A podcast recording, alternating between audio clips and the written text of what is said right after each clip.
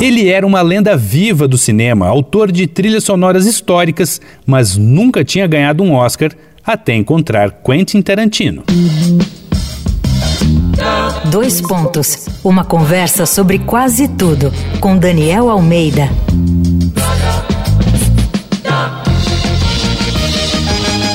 Série Tapete Vermelho aqui do Dois Pontos traz histórias sobre o Oscar, já que no dia 27 o mundo vai assistir a mais uma cerimônia da premiação.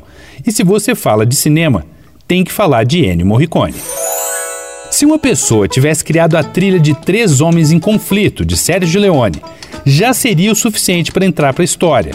Mais visual do que muitas sequências de filme, já foi parodiada, copiada, homenageada e ainda é pouco. Mas o italiano Ennio Morricone faria um pouco mais que isso. Criou mais de 300 trilhas de filmes, entre elas muitas são peças vitais do cinema criado até hoje, como Era uma vez na América, A Missão, Novecento de Bernardo Bertolucci, Os Intocáveis e Cinema Paradiso de 1988. Mas a real é que ele nunca tinha ganhado um Oscar. Concorreu em cinco ocasiões até 2001 e necas. Em 2007, recebeu aquele pedido de desculpas maroto da academia com uma estatueta de honra e parecia que esse seria o final da história. Mas o diretor Quentin Tarantino tinha outros planos e convidou o grande maestro para compor a trilha de Os Oito Odiados de 2015.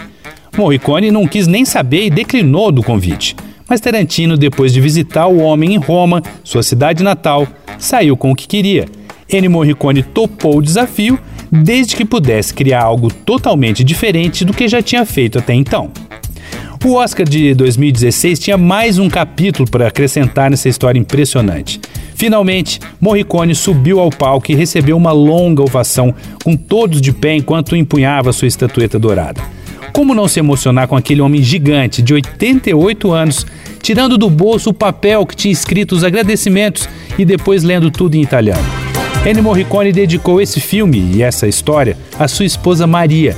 Em 2020, um mês antes de morrer, foi anunciado como ganhador do Prêmio Princesa de Astúrias de Artes, junto com seu colega de profissão, o americano John Williams.